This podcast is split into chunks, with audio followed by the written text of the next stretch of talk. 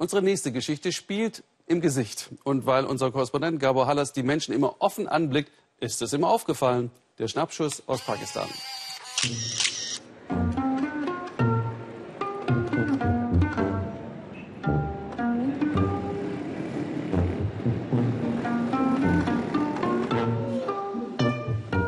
Na, wie pakistanisch sehe ich jetzt aus? Ich finde ja, es braucht Mut, so einen Bart zu tragen.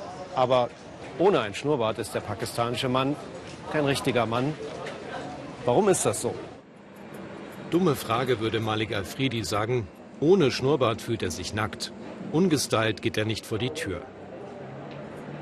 Wo ich auftauche, respektieren mich die Leute. Jeder mag meinen Schnurrbart, auch die Frauen. Respekt und Liebe kostet was. 130 Euro gibt der reiche Geschäftsmann monatlich aus für den Friseur, Mandelöl, Gel. Er zupft, zieht, dreht und föhnt. Nach einer halben Stunde steht der Bart.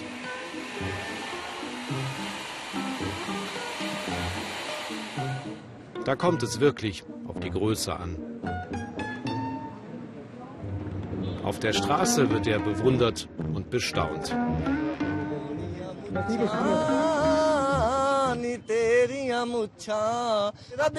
Und er singt das Lied vom Schnauzbart, dem Wunderschönen.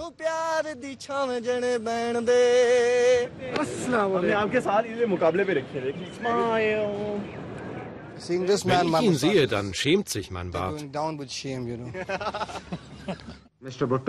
Der Schnauzer zieht sich durch die pakistanische Geschichte, zierte Filmstars, Politiker und Generäle. Es muss irgendwas mit Männlichkeit und Macht zu tun haben.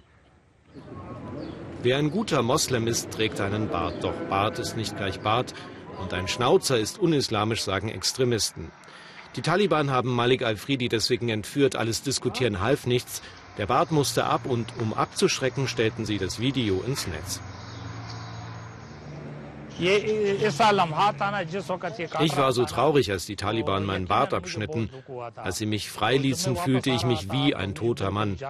Es dauerte Jahre, den Bart wachsen zu lassen, und sie schnitten ihn ab in Minuten.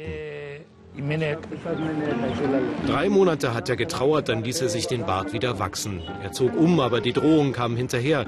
Doch nochmal rasieren kommt nicht in Frage. Notfalls würde er lieber aus dem Land fliehen.